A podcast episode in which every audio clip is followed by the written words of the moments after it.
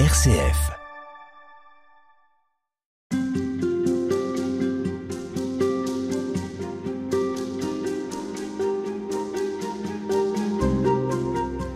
Frère David, nous poursuivons avec vous l'évocation de cet évangile de Marc. On a devant nous un texte qui se trouve donc au chapitre 8 de l'évangile de Marc, du verset 14 jusqu'au verset 21. Alors je lis le texte et vous allez nous éclairer sur ce passage. Et ils avaient oublié de prendre des pains, et, si ce n'est un seul pain, ils n'en avaient pas avec eux dans le bateau. Et il leur faisait cette recommandation. Voyez, gardez-vous bien du levain des pharisiens et du levain d'Hérode. Et ils discutaient entre eux de ce qu'ils n'avaient pas de pain. Et s'en rendant compte, il leur déclare Pourquoi discuter de ce que vous n'avez pas de pain? Vous ne saisissez pas encore et vous ne comprenez pas? Vous avez le cœur dur? Et vous avez des yeux et vous ne voyez pas Et vous avez des oreilles et vous n'écoutez pas Et vous ne vous rappelez pas? Quand j'ai rompu les cinq pains pour les cinq mille, combien de pleins paniers et de morceaux avez-vous emporté et ils lui dirent douze. Et au moment des sept pour les quatre mille, combien de corbeilles complètement remplies de morceaux avez-vous emporté Et ils lui disent sept. Et il leur disait Vous ne comprenez pas encore? Qu'est-ce qui vous frappe, frère David, dans ce texte? Ce qui me frappe, c'est qu'on ne comprend pas nous non plus. Nous-mêmes, on est désorientés. On voit Jésus en colère. Ce sont de ces textes qui existent chez Marc, mais qui disparaissent un peu chez les autres, parce que c'était des textes qui montrent tellement les apôtres sans aucune intelligence que on n'a pas envie de les lire souvent. Là, on sent un Jésus exaspéré, qui les mitraille de questions et qui, à la fois, est en colère, mais se dit mais c'est pas possible, ils comprennent rien. Oui, ils comprennent rien. C'est beau parce que Jésus reprend ce qu'on pourrait appeler une rengaine de l'Ancien Testament, une rengaine des prophètes. Cette rengaine, c'est un verset qui est le, le plus souvent cité dans l'ensemble du Nouveau Testament. C'est Isaïe ou Jérémie ou Ézéchiel, parce que les trois l'ont dit, qui déclarent Vous avez des yeux et vous ne voyez pas, vous avez des oreilles et vous n'entendez pas. C'est formidable parce que Jésus, en reprenant ça à son compte, nous donne une clé pour la vie chrétienne. La première clé de la vie chrétienne, c'est ouvrir les oreilles, ouvrir les yeux. Est-ce qu'on peut imaginer qu'à ce moment de sa vie, Jésus a des regrets d'avoir appelé ces marins pêcheurs, pas très futés pour certains d'entre eux, et qui regrettent de ne pas plutôt avoir sollicité des gens un peu plus intelligents Je pense que c'est trop profond chez Jésus ce désir d'inviter ces gens-là, ces pauvres. Jésus appelle des petits et des pauvres nous aussi, il ne nous appelle que comme petits et comme pauvres. Il nous rejoint là. Il n'a aucune envie de, de nous faire exceller pour nous faire exceller. Ce qu'il veut, c'est nous sauver. Ben, il s'intéresse aux malades, il s'intéresse aux enfants, il s'intéresse aux femmes, il s'intéresse à tout ce qui est négligeable dans la société et qui compte pour rien. Donc certainement qu'il n'a aucun regret de ne pas avoir été chercher des scribes ou des pharisiens bien éduqués, connaissant la loi. Son salut, il est pour tous, pour le plus petit de ceux qu'il rencontre. C'est extraordinaire d'avoir devant nous des gens comme Pierre, comme Marc, c'est-à-dire ben, des pauvres clampins de la campagne, et puis voilà. Très préoccupés de savoir ce qu'ils vont manger. C'est ça. Tout à fait, les pieds sur la terre, et puis cette histoire de pain qui les tracasse. Finalement, il y a eu la multiplication des pains juste avant, mais le récit se termine en disant, finalement, ils n'avaient rien compris. Ça ressurgit dans le bateau, avec cette histoire qui n'ont qu'un pain. Et Jésus dit, mais enfin, je vous donne un signe éclatant, et vous êtes là encore à vous inquiéter pour ce qu'on va manger. Jésus s'impatiente. Je crois que c'est ça, plus que la colère et le reproche et l'amertume, c'est de l'impatience. Parce que avec Jésus, ça va toujours à une allure extraordinaire. Ça va très très vite ce récit. En un an, tout va être bouclé. Toute la mission de Jésus, elle se joue sur une année. Et en moins d'un an, il dira Ciao les mecs, je m'en vais, je vous ai tout dit, vous avez tout ce qu'il faut pour réussir, et maintenant, je suis parti.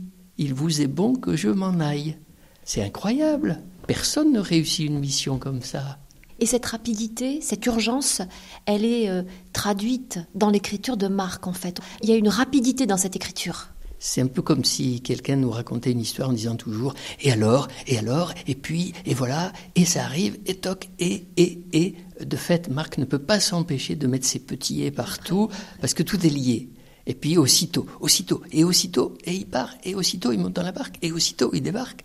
Cette rapidité-là, c'est la passion d'un homme bah, qui a été touché à un niveau très profond, qui fait que sa vie n'est plus comme avant, que tout va très vite pour lui aussi maintenant.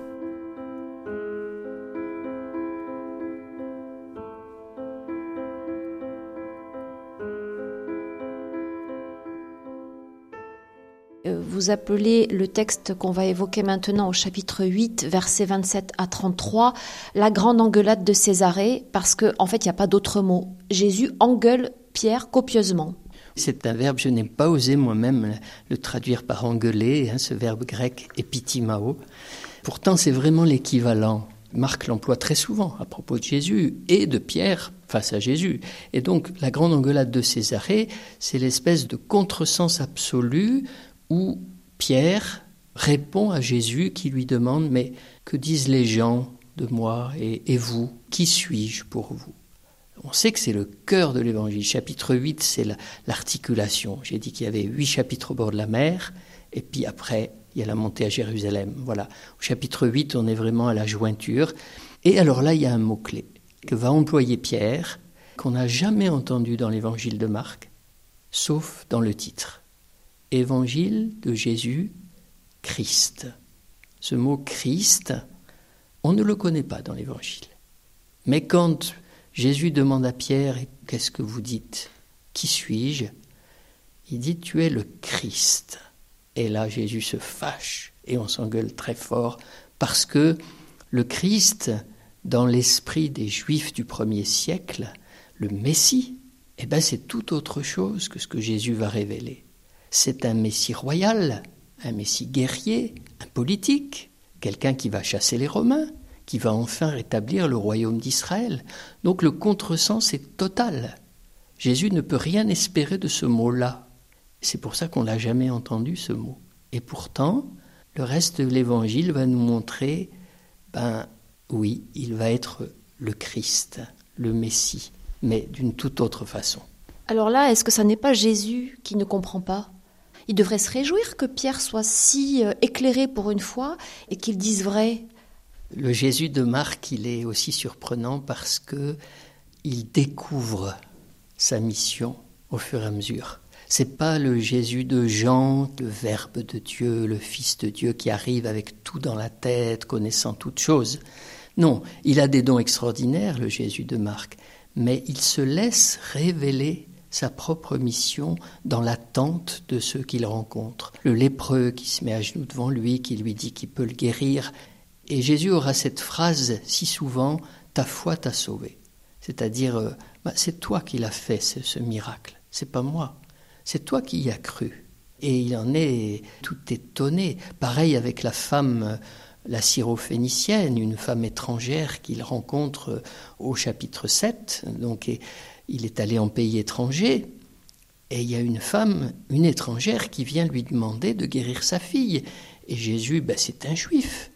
Qu'est-ce que vient faire cette étrangère? Pourquoi elle a confiance en moi? Qu'est-ce que je peux lui apporter, moi le juif?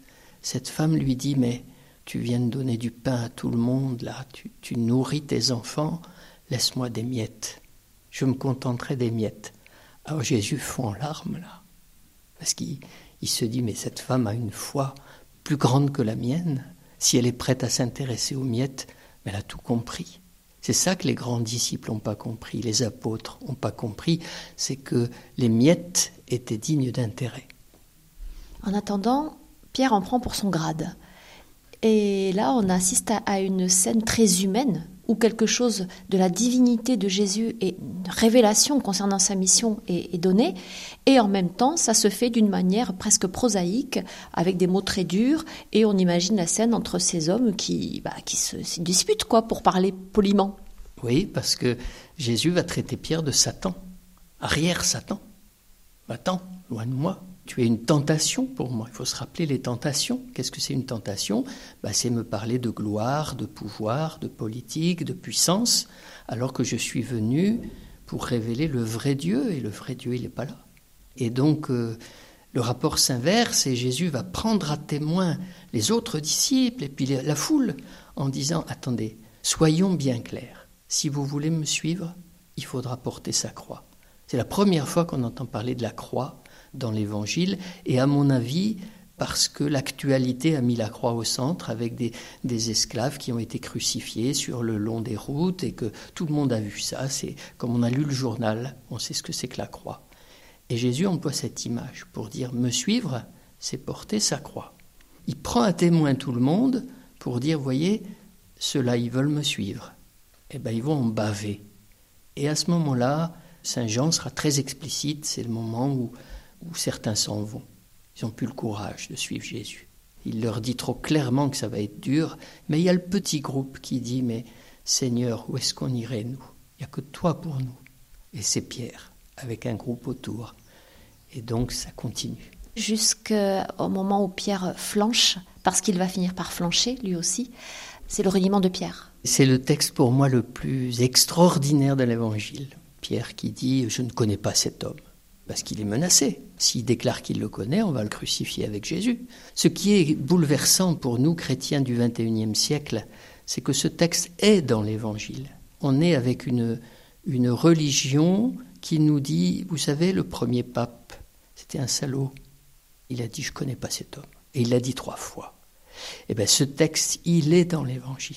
Ça veut dire que on est une religion qui ne fait pas l'apologie de ses fondateurs, mais qui dit on a tous été des minables et on a tous été sauvés. Ça, c'est unique dans toute l'histoire des religions. À demain, frère David. Merci beaucoup.